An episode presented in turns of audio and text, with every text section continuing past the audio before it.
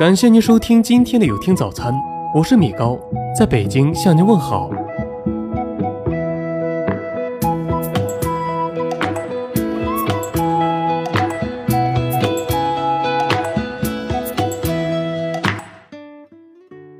妻子想让老公早回家，于是规定，晚于十一点回家就锁门。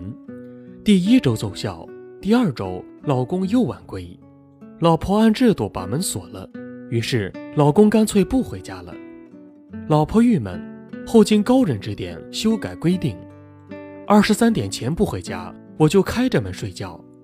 老公大惊，从此准时回家。可见制度的精髓不在于强制。而在于对被执行者的利益的拉动。小鸡问母鸡：“可否不用下蛋，带我出去玩？”母鸡道：“不行，我要工作。”小鸡说：“可你已经下了这么多蛋了。”母鸡意味深长地对小鸡说：“一天一个蛋，菜刀靠边站；一月不生蛋，高压锅里煎。存在是因为你创造价值，淘汰是因为你失去价值。”过去的价值不代表未来，所以每天都要努力。毛竹用了四年时间，仅仅长了三厘米，但从第五年开始，以每天三十厘米的速度疯狂的生长，仅用六周就长到了十五米。其实，在前面的四年，毛竹将根在土壤里延伸了数百平方米。做人做事亦是如此，不要担心付出得不到回报。因为这些付出都是为了扎根，等到时机成熟，你会登上别人遥不可及的巅峰。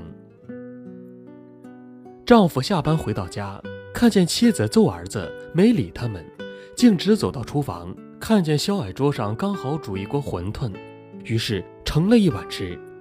吃完，看见妻子还在那里揍儿子，看不过去了，就说：“教育小孩不能老用暴力，要多讲道理嘛。”妻子说。好好的一锅馄饨，他居然撒了一泡尿进去，你说气不气人？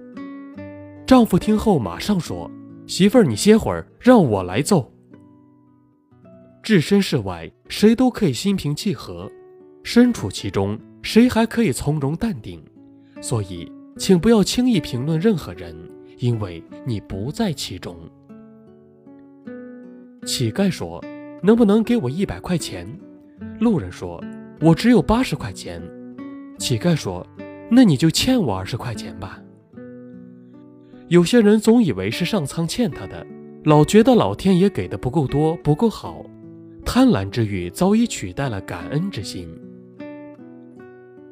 一滴墨汁落在一杯清水里，这杯水立即变色，不能喝了；一滴墨汁融在大海里，大海依然是蔚蓝色的大海。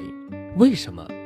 因为两者的度量不一样，不熟的麦穗直刺刺地向上挺着，成熟的麦穗低垂着头。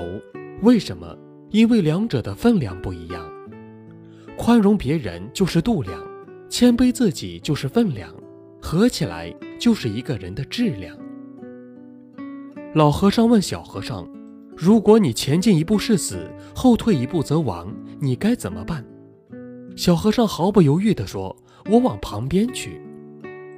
遭遇两难困境时，换个角度思考，也许就会明白，路的旁边还有路。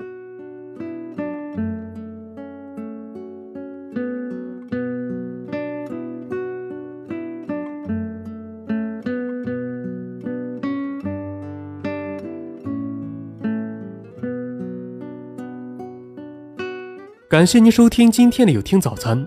如果您觉得不错，请分享给您的朋友们吧。我是米高，我们明天再见。